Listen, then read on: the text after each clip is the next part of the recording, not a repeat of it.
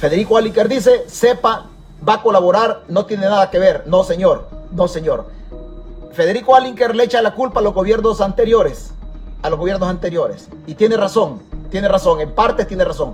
Lo que no puede negar Federico Alinker que ellos sí sabían, porque fue este gobierno de Bukele el que entregó la administración, el que entregó la administración de, del puerto de Acajutla a las pandillas. Fue en esta administración que se acrecentó todo.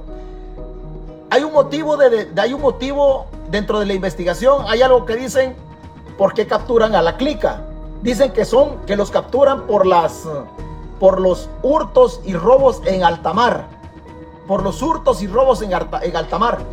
¿Cómo es posible de que si ellos sabían que por los hurtos y robos en alta mar, fíjese bien, fíjese bien cómo se cae todo esto, los hurtos y robos en alta mar de la MS, para asaltar, para asaltar y robar embarcaciones en alta mar, se necesitan lanchas o vehículos acuáticos potentes, no cualquier cosa.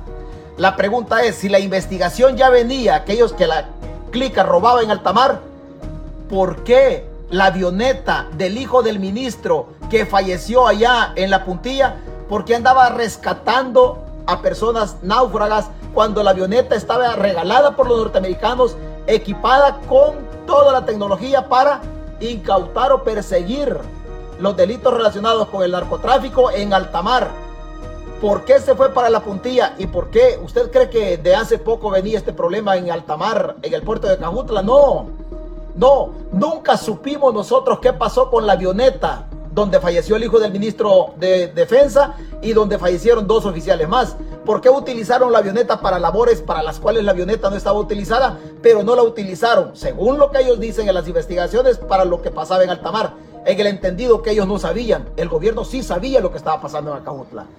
El gobierno sí sabía lo que estaba pasando en Acajutla. Y lo peor de todo, lo peor de todo es que el gobierno cree que a la DEA le va, le va a ver cara de pendejo. No, la DEA también ellos saben qué pasó ahí. Ellos saben porque la operación de Valencia fue conjunta con la Guardia Civil Española.